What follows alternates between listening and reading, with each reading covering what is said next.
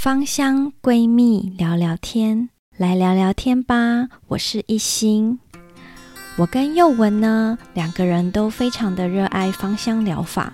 那我们在学习的过程中，都有蛮多的心得，喜欢跟别人分享，因此才有这个频道的诞生。期待在探索芳香生活的路上，能够与你一起走过。那目前每周四我们都会上架新的节目，邀请你追踪这个频道，跟我们一起更认识精油。今天我们这一集节目啊，我想要来带大家看一本有趣的书。这本书的名字呢，叫做《香气采集者》。如果呢，你手上有这一本书的话，那我也非常邀请你可以跟我一起来看这一本书。大家在看这一本书之前呢，我想要问大家一个问题，就是呢，你平常在购买精油的时候啊，你除了气味还有它的疗愈作用之外，你还会看这支精油的产地吗？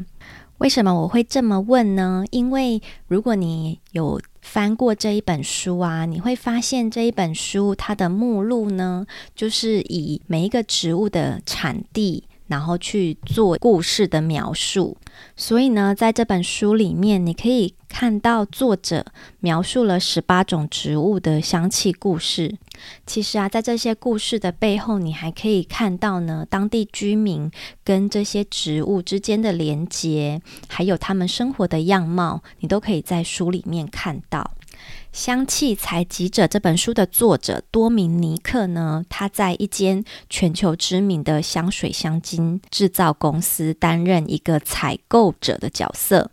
那他去寻找世界各地的香水的材料，所以呢，他会到世界各地的植物产地，亲自呢去跟当地的植物生产者或者是蒸馏商接洽。它要确保说，萃取出来的这个植物香气呢，是让调香师喜爱并且品质稳定的。那我在阅读这一本书的时候啊，其实我对于这些植物采集的这些当地居民的生活是有比较深的感触，因为我发现他们的生活很多都是比较淳朴跟简单，甚至呢，他们生产出来的这个香气产品，他们本身其实没有办法想象远在其他的国家的这些消费者拿到这个产品之后的世界，其实是与他们。嗯，差异是蛮大的，这是我自己比较深的感触了。那因为这一本书的内容呢，主要就是有十八个植物产地跟这个居民的故事。那我觉得在看这些故事的时候啊，我就是会特别去注意几个点。那这几个点呢，也跟我平常在使用精油的时候，我会有的一些疑问，或者是。没有接触过的方面，那我就是会特别去注意这样子。那像每一个故事啊，我就第一个我会去注意它的地理位置。那有时候我会上网查它在地球的哪一个地方，那我也会去查查当地的文化。再来就是我会在这个故事里面去找这个植物本身的故事，然后还有它的特色，还有它的生长环境是怎么样。都可以透过作者在书中的描述啊，然后跟你平常看过的一些芳疗书籍上对植物的描述，就是你会有更深的认识。第三个呢，我会去看作者去形容他这个采收植物的故事，还有他萃取的方式。那这三个点是我在看每一个故事的时候，我会特别注记的地方。那我觉得每个人在看每一个故事的时候，其实大家都有不同的看见。在读这本书的时候啊，其实我刚刚会建议大家在故事当中去找这些植物本身的故事啊、采收过程跟萃取方式这些，是因为啊，我觉得每一个故事它都很长，那文字也很多。如果呢你在看文字的时候，你就看一看就过去了。那有时候你可能文字真的太多晃神的话，看完一个故事的时候，你根本不知道这个故事有什么重点。好，其实其实我在说的就是我自己，对啊，因为我我觉得我买这本书也已经买差不多半年多，我还没有把它看完，就是因为我觉得字好多，然后然后有时候我是在很想睡觉的情况下，就是去看一个故事的时候，我就觉得看完我好像就忘记刚刚看了什么这样子。那今天算是这本书的第一集，我就会带大家看看几个香气，摘录这这个香气故事里面的我刚刚提到的这些重点。那如果你跟我一样，就是看到很多文字会有一点头晕的话，你可以在今天听完我讲的这几个植物，那你再回去看书里面的故事，就会比较有共鸣，然后比较知道在看什么这样子。那我们就开始来介绍今天的第一个香气。那第一个香气呢，就是在第一章里面的基督之泪——安达卢西亚的岩蔷薇。岩蔷薇就是我们很常听到的岩玫瑰。那我接下来都会用岩玫瑰来代替书中里面讲的岩蔷薇。那我们先来看看这个安达卢西亚在哪一个地方？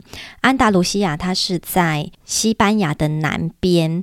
那这个作者来到的一个地区叫做安德瓦洛。那这个安德瓦洛呢，它其实是呃，如果你看地图，你会看到它很靠近葡萄牙。那其实它就是在地中海沿岸，因为岩玫瑰它其实是沿着地中海沿岸生长的。所以，其实，在早期啊，从地中海的东边黎巴嫩，然后一直延伸到摩洛哥，中间都是有岩玫瑰的踪迹。但是，现在比较常见的产地呢，就是在西班牙的南边这边，然后还有葡萄牙啊，这两个地方是比较常见的岩玫瑰精油的产地。岩玫瑰呢，它会在三四月的时候开花。那如果你有看过网络上的照片啊，你可以看到，呃，它的花呢，就是是白色的花瓣。那在白色的花瓣根部，就是靠近花蕊的地方，它就是会有一个小小的红色点缀，在每一片花瓣的地方都会有一个小小的红色点缀。那它。中间呢，再搭配上黄色的花蕊，其实就是看起来，呃，是一个非常漂亮的花。那在当地人呢，会称它叫做“基督的眼泪”。但是呢，岩玫瑰精油它不是萃取自花瓣哦，它的花瓣其实是没有味道的。它的香气呢，主要是来自整株植物，它在开花这个时期，它会分泌一些树脂在它的枝条上面。那这个树脂就是会散发浓浓的这个岩玫瑰的香气。我们等一下会介绍它的萃取方式跟采收方式。那在这之前呢，我想要先跟大家介绍说，为什么岩玫瑰它的需求量会这么大？其实除了芳疗之外啊，在香水产业，其实呃岩玫瑰的香气它主要是当做后调。那因为野玫瑰它的香气其实是非常非常特别的，如果你有闻过野玫瑰的话，它带有一点点琥珀的气味，所以市面上很多东方调的香水都会添加野玫瑰。在书中啊，作者举的例子是娇兰的蝴蝶夫人这一支香水。那因为我自己是没有闻过这一支香水，那如果你手上有这一支香水的话，你可以拿起来闻闻看，看看它上面有没有野玫瑰的影子。接下来啊，我们可以来看看书中这个采收野玫瑰香气的方式，还有它萃取的方式。我觉得书中介绍的这一部分，我觉得还蛮有趣的。其实看起来也是蛮危险的。那我们刚刚有提到说，岩玫瑰它的香气主要是来自于整株植物它在花期的时候分泌的树脂嘛。那这个树脂啊，在以前呢，就是它有一个很有名的名字，叫做劳丹脂。那为什么会有劳丹脂这个名字呢？主要是因为在古代的牧羊人，他带着这些羊群啊，就是去放牧的时候，到了晚上，这些羊群回来的时候，发现啊，它们的毛上面会沾满这个岩玫瑰的这个树脂，那它带有香气，那这个牧羊人就会用梳子把岩玫瑰的树脂把它刮下来，那收集起来之后就可以当做火种。那因为刮下来的这个胶状的物质，它是有带有香气的。那你在焚烧的时候，其实它就是有点像是一个线香的概念。那所以慢慢的演变成后面就是会收集这个胶状的物质。那时间呢，回到了现代，可能现在就没有那么多的牧羊人，可是我们大家还是喜欢那个树脂劳丹脂的气味嘛。这时候呢，就需要人工亲自去采收。那他们在采收的时候，呃，书中呢是写到他们是雇佣吉普赛人。那吉普赛人其实他们在一九五零年代开始就已经沿着这个地中海沿岸采集岩玫瑰，就有一个蛮长的历史。所以呢，他们在采收这些岩玫瑰的枝条就是非常的利落。那他们一大清早就去裁剪这些岩玫瑰的枝条，赶在夏天温度变得很炎热之前呢，就赶快把这些呃枝条采取好。要采取的部位呢，是植株的最上端，最上面的地方会带有一些树胶。那全部都采收好之后呢，就会回到这个蒸馏的场所。那在蒸馏的地方啊，它会把一桶水跟碱先加热，这些加热后的碱水的桶子。呃，沸腾以后，再把这些有树胶的这个盐玫瑰枝条放进去熬煮。那大概熬煮一个多小时以后，这个上面的碱水会溶解枝条上面的这些树胶。那这时候再把这个枝条把它先拿出来，然后呢，慢慢的倒入硫酸。我们刚刚有讲到说，就是它是先加热碱水嘛。那倒入硫酸的时候呢，它就会酸碱中和。它就是会综合桶子里面的碱，综合之后，这些被取出来的这个树胶就会沉在桶子里面，那就是我们在香水产业常常提到的这个劳丹脂。这个萃取方式啊，其实听起来是还蛮危险的，因为它是用。呃，可能是强碱的水，然后再加入硫酸嘛，所以其实这个过程都还蛮危险的。所以现在当地就会有一些呃安全的法规，那他们也会在比较安全的措施底下去生产这个劳丹脂。那其实啊，我们我们很常在节目当中讲到的岩玫瑰精油啊，它虽然也是取自这个岩玫瑰的植株，但是它的萃取方式主要是来自蒸馏，不是像刚刚这个呃生产的老单子，它主要是岩玫瑰原精。那岩玫瑰原精跟岩玫瑰精油，其实它们的气味是会有一点不一样的。当然，主要我们芳疗在使用的还是主要是使用以蒸馏为主的野玫瑰精油。那老丹子主要就是比较会用在香水产业去做调香来使用。所以呢，你在购买精油的时候，还是要看看你买到的是呃老丹子这个野玫瑰原精，或者是蒸馏的野玫瑰精油。在选购的时候，其实要注意看一下哦。接下来要来介绍第二个书中。的香气呢，是卡拉布里亚的家人雷焦的佛手柑。带大家看这个佛手柑里面的内容之前呢、我想要来响应一个啊佛手柑的证明运动。平常啊，我会追踪一位在 FB 的植物学家，叫做胖胖树的热带雨林。那他前阵子呢，就是写了一篇文章。说明了我们在芳疗很常使用的这个佛手柑的，其实它的中文名字应该要叫做香柠檬。至于佛手柑这个名字，则是我们很常在台湾啊，或者是中国地区常常看到的一个长得真的有佛手的一种植物，然后它也是芸香科的。那我们平常曾经在市面上看过的八仙果，它的皮就是取自真正的佛手柑这种植物。那它们其实学名是完全不一样的。那因为在这个植物界呀、啊，常常这种学名俗名就是搞得大家很混乱的情况下，让植物啊有它该有的名字，比较不会造成这么多的混乱。那所以呢，我接下来节目讲到的这个书上的内容，讲到的佛手柑，我都会用香柠檬来取代。其实书上在这一章的后面备注的地方，它也有写说，其实佛手柑它的正名应该要叫做香柠檬。那我也会把胖胖树的热带雨林发的这个文章内容，把它放在底下的资讯栏，那大家也可以啊、去参考一下这一篇文章。那也邀请大家之后呢，就是可以慢慢把佛手柑这支精油，把它用香柠檬这个名字来来称呼。那我们接下来就来看到书中的这个卡拉布里亚的家人，这个雷焦的香柠檬。雷焦这个地区呢，它是在意大利南部卡拉布里亚省的一个首都。那它的位置呢，就在西西里岛的旁边。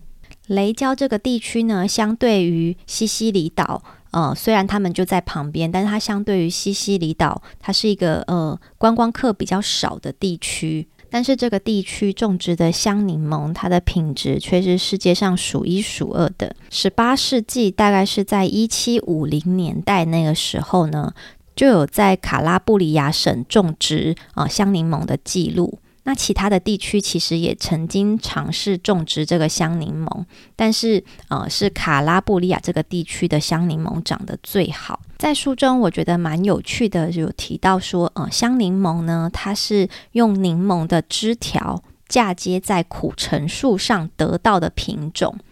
所以呢，香柠檬它基本上就是一种无性生殖的农产品。那也可能因为是地缘的关系啊，它就是只喜欢生长在卡拉布里亚这个地区。那我们来看看香柠檬它的气味展现。香柠檬的香气其实非常丰富有层次，它在香水产业里面其实也是一个非常重要的角色。那你在初闻的时候呢，你会闻到它有一点酸酸苦苦的，但是放了一段时间啊，你可以呃发现它本身带有一些花香的调性。那我之前上纳哈课的时候啊，老师就有跟我们说，如果你在调制配方的过程发现气味啊不如预期，就是可能调坏了。那这时候呢，你可以滴入佛手柑来拯救这个配方。那你滴入之后，你会发现气味就会被修饰。最近呢，我也在学调香嘛，那我。就是仔细去品尝这个香柠檬的气味，会发现它一开始的那个柑橘的酸甜，虽然有那个柑橘的酸甜感，但是过一阵子之后跑出这个花香，那这样的香气其实是很适合与花香调的精油结合，它可以更圆融的呃衬托出这个花类的香气。那大家在家里也可以试试看，把香柠檬跟一些呃花香调的精油去做调配。那其实呢，它跟其他任何的精油都还蛮搭的。接下来我们来看看书中提到的这个香柠檬它萃取的方式。它书中有提到说，呃，以前啊，香柠檬精油它的萃取是用手工去去萃取的，就是呢，你把一堆香柠檬都先切一半。然后呢，准备一个大盆子，上面固定一根竹子，那就是把香柠檬的皮去摩擦竹子，就可以让那皮上面的精油流下来。那另外一只手再拿一个海绵呢，去吸这个精油，最后呢，再把海绵上的精油呃收集起来。我对于啊这个手工去萃取香柠檬精油还蛮好奇的，然后我就上网找。找这个萃取的影片，那刚好被我找到了。我不会把呃影片放在底下的资讯栏，虽然只有短短的几秒钟，但是就是可以去体会说这个用手工挤香柠檬的感觉。那现代啊，则是利用机器来取代人力。网络上就比较好找这个香柠檬冷压萃取的过程，你就会看到呢，一堆香柠檬啊被送上生产线上，然后就一直滚一直滚。那它边滚呢，就会有机器削它的皮。那它一直滚一直滚，后来皮就被削掉了之后，再把皮用机器去压榨，那就可以得到这个绿色的香柠檬精油。最后啊，我们来看看这个卡拉布里亚省它现在精油的现况。它曾经呢是大量的柑橘精油的产地，那现在啊就是面临到很多其他国家也生产很多这些柑橘类的农作物，所以呢。呃，像一些南美洲国家，像是巴西呀、啊，还是阿根廷，他们其实产量更大，因为价格也会比较便宜，所以其实他们面对的竞争也是比较大的。而且，呃，在卡拉布里亚，甚至是呃西西里岛这些地方，加起来产量其实还是不如其他的国家。那所以呢，他们现在就是希望可以生产出品质，得到调香师喜爱的香气。那这个就是他们现在努力的目标。今天这一集节目啊，我们就先介绍书中的两种香气，分别是野玫瑰跟香柠檬。那香柠檬在书中的名字叫做佛手柑。那如果你手上有书的话，你也是看书很慢的人，你可以啊、跟着我今天的步调，那你可以先把这两种香气看完。那你香气看完，你可能就会更有感觉。那之后我录制的几集，再把其他的一些香气补上来。那我们今天的节目啊，就先到这边。如果你喜欢这个系列的内容，也邀请你可以持续的追踪。那也记得订阅我们芳香闺蜜聊聊天的 YouTube 频道。有任何的问题，或者是很多鼓励我们的话，都欢迎你到我们的社群平台留言，那也可以给我们宝贵的建议。那我们下一次再见喽，拜拜。